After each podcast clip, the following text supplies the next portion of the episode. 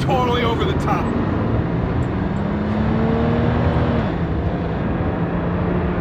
No, you you terrorized her, Mike.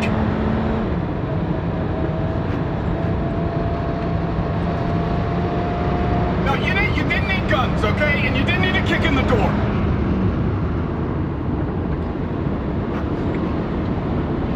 Oh, that's bullshit, Mike. It's bullshit. It's my apartment.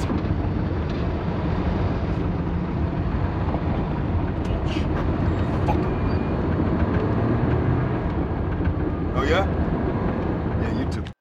Listen to the Game est un podcast produit par Podcut. Vous pouvez retrouver l'ensemble des podcasts du label sur podcut.studio. Et si vous avez l'âme et le porte-monnaie d'un mécène, un Patreon est aussi là pour les soutenir. Vous pouvez aussi retrouver le podcast sur Twitter, at LTTG Podcast, ou sur Facebook. Je rappelle qu'une présentation globale du concept est disponible en épisode 0. Merci de votre écoute et à très vite. Hey!